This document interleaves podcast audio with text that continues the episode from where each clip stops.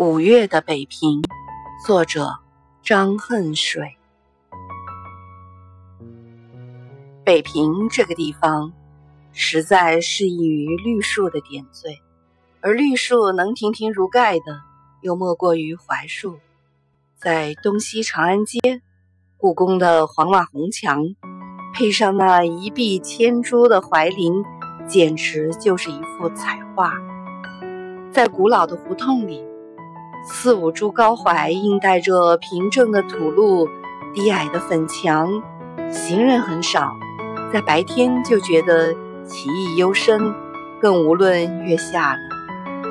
在宽平的马路上，如南北池子，如南北长街，两边槐树整齐划一，连续不断，有三四里之长，远远望去，简直是一条绿街。在古庙门口，红色的墙，半圆的门，几株大槐树在庙外拥立，把低矮的庙整个罩在绿荫下，那情调是肃穆典雅的。在伟大的公署门口，槐树分立在广场两边，好像排列着伟大的仪仗，又加重了几分雄壮之气。太多了，我不能把它一一介绍出来。有人说五月的北平是闭怀的城市，那确实一点儿没有夸张。当成平之时，北平人所谓好年头，在这个日子里，也正是故都人士最悠闲舒适的日子。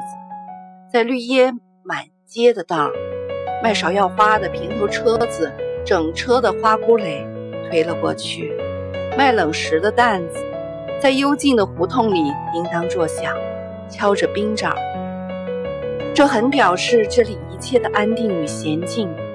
渤海来的海味儿，如黄花鱼、对虾，放在冰块上卖，特别有风趣；又如卤油、杨梅、蜜饯樱桃、藤萝饼、玫瑰糕，吃起来还带有些诗意。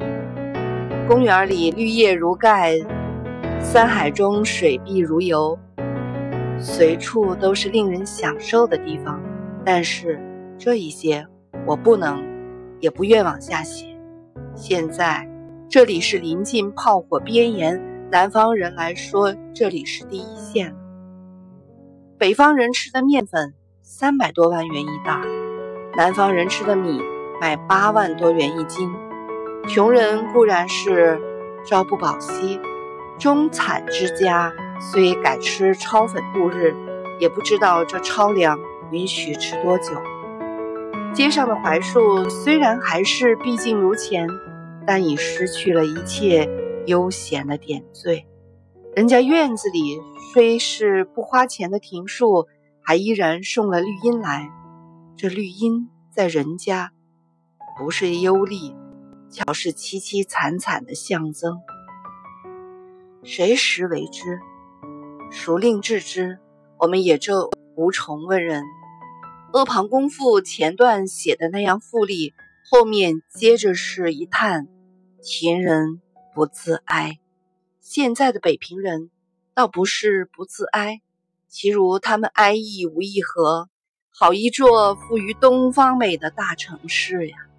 它整个在站立。好一座千年文化的结晶呀！它不断的在枯萎，呼吁于上天，上天无言；呼吁于人类，人类摇头，其奈之何？